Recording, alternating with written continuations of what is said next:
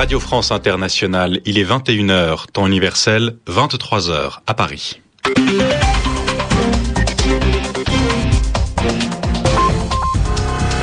Antoine Janton.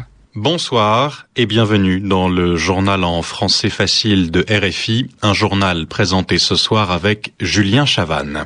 Bonsoir Antoine, bonsoir à tous. À la une de l'actualité, la mort d'un des chefs d'Al-Qaïda en Afrique, Fazoul Abdullah Mohamed, un Comorien.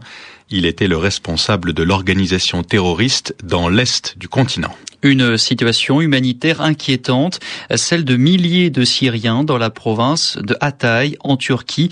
4500 réfugiés, ils ont fui la répression menée dans leur pays. Au sommaire également deux attentats à Peshawar, au Pakistan. Il y a 34 morts au moins, des affrontements meurtriers dans le sud du Yémen entre soldats et combattants islamistes, et puis l'Europride à Rome, c'est une manifestation, 500 000 personnes ont défendu les droits des homosexuels ce samedi. Le journal en français facile. Les États-Unis se disent satisfaits, les Comores soulagés. Le chef présumé d'Al-Qaïda en Afrique de l'Est est mort. Fazoul Abdullah Mohamed, un Comorien. Il a été tué à Mogadiscio, la capitale de la Somalie. C'était en milieu de semaine. On ne l'a appris qu'aujourd'hui. Correspondance, Stéphanie Braqueuet.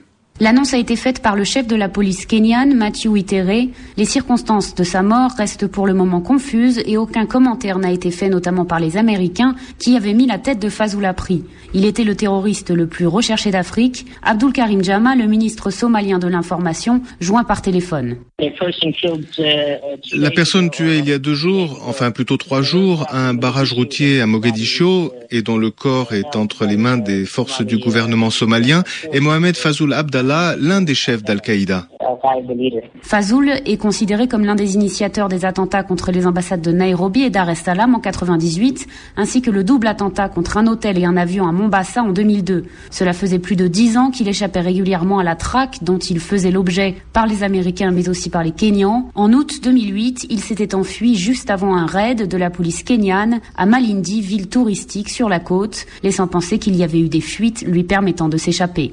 Stéphanie Braquewen, Nairobi, RFI. Des affrontements ont fait 31 morts au Yémen. Ils ont opposé des soldats à des combattants d'Al-Qaïda. C'était dans le sud du pays, à Zinjibar notamment. 10 militaires ont été tués et 21 islamistes, selon le ministère de la Défense. La situation humanitaire est de plus en plus inquiétante dans la province de Hatay, en Turquie. Il n'y a pas assez de place pour accueillir les Syriens qui ont quitté leur pays. Ils ont fui la répression menée par le président Bachar el-Assad. Ils sont 4500 à l'avoir fait jusqu'à maintenant, selon les autorités turques. Ce qui pose le plus problème, c'est que la plupart d'entre eux sont arrivés ces derniers jours. C'est ce qu'a expliqué le porte-parole du Haut Commissariat aux réfugiés en Turquie, Metin Korabatir. Des gens ont commencé à arriver dès le 29 avril par petits groupes. Ils étaient 200 ou 300, mais depuis cette semaine, les autorités turques ont recensé de plus grandes arrivées.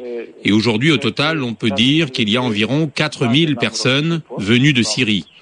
Le pic était vraiment hier, avec pas loin de 2000 réfugiés arrivés dans la journée. Le problème, c'est que maintenant, des réfugiés passent par différents endroits de la frontière, pas seulement d'un seul poste frontalier. Donc, c'est plus difficile de les comptabiliser. L'aide est organisée par le Croissant Rouge international. Il y a des tentes, il y a des vivres. Tout cela est pour le moment géré par les autorités turques. Metin Korabatir, porte-parole du HCR en Turquie, il répondait à Nicolas Roper. Des réfugiés sont également arrivés en Italie aujourd'hui sur la petite île de Lampedusa. 1500 Africains, ils viennent de pays subsahariens, autrement dit des pays qui se trouvent en dessous du Sahara. Ils sont tous passés par la Libye, la Libye où l'armée du colonel Kadhafi a bombardé Misrata et Khadames, une cité historique ce samedi. Ces deux villes sont contrôlées par les rebelles. Il y a eu deux attentats ce soir au Pakistan. Dans le nord-ouest du pays, dans la ville de Peshawar précisément, deux bombes ont explosé. Au moins 34 personnes ont été tuées, 80 autres blessés. Elle a rempli sa mission, exprimer la colère de la population face à la guerre de la drogue au Mexique. La caravane pour la paix a terminé son voyage ce vendredi. Cette grande manifestation est arrivée à Ciudad Juárez, l'une des villes mexicaines les plus violentes. Elle a été organisée par un poète et journaliste, Javier Sicilia. Un de ses fils a été assassiné par les trafiquants de drogue. Pendant une semaine, dans plusieurs villes, des milliers de personnes ont protesté contre les affrontements liés au trafic de drogue. Béatrice Leveillé. La caravane a parcouru plus de 3000 km en moins d'une semaine depuis Cuernavaca, une ville située à 90 km au sud de Mexico, où le fils de Javier Sicilia a été assassiné en mars dernier. Pour lutter contre la violence, les participants, plus de 200 organisations, ont décidé de sceller un pacte à Ciudad Juárez, étape ultime de leur voyage. Les explications de Miguel Barreda du collectif Marabunta. Nous travaillons beaucoup dans ce pacte sur le problème de la jeunesse parce que la majorité des morts dus au crime organisé, ce sont des jeunes. Beaucoup de jeunes ont manifesté leur désir de sortir du circuit du crime organisé, mais nous n'avons pas les moyens de leur garantir cette sortie. C'est l'axe fondamental du pacte qui a été signé, pouvoir récupérer ces jeunes et leur permettre d'échapper définitivement à ce cercle de violence. Le pacte demande au président Calderon de tout faire pour élucider les circonstances de la mort de plus de 37 000 personnes dans le cadre de la stratégie d'affrontement militaire qu'il mène contre les trafiquants de drogue depuis 2006.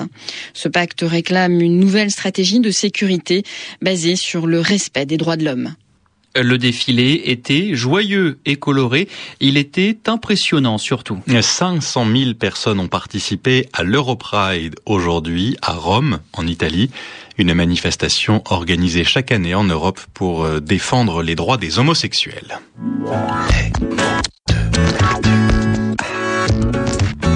Pour mieux comprendre l'actualité, le mot de la semaine à présent sur RFI, comme chaque samedi, c'est avec vous, Yvan Amar.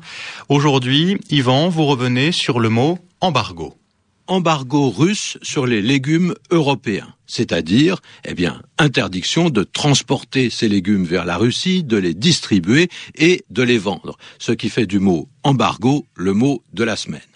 Alors, c'est un mot d'origine espagnole, ça s'entend bien d'ailleurs, et il dérive d'un terme extrêmement ancien qui a signifié depuis le XIe siècle empêcher ou même embarrasser.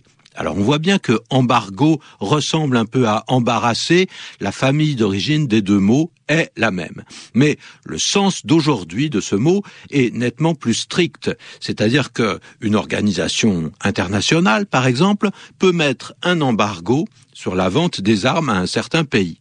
Cela signifie qu'elle demande à toutes les nations qui constituent cette organisation internationale de refuser le commerce des armes avec le pays en question. Alors, on trouve ce mot d'embargo, on parle même parfois de blocus. Mais embargo, on le trouve en français depuis longtemps. Au départ, c'était spécialement un terme de marine qui exprimait une action tout à fait précise. Il fallait empêcher un bateau de partir. Donc, l'embargo, cela voulait dire qu'on retenait dans un port des bateaux qui étaient venus y mouiller, c'est-à-dire qui étaient venus y jeter l'ancre, qui s'étaient arrêtés dans ce port. Eh bien, quand il y avait l'embargo, ça veut dire qu'on les empêchait de repartir. Au-delà de cet interdit de circulation, le mot a désigné un interdit de commercer.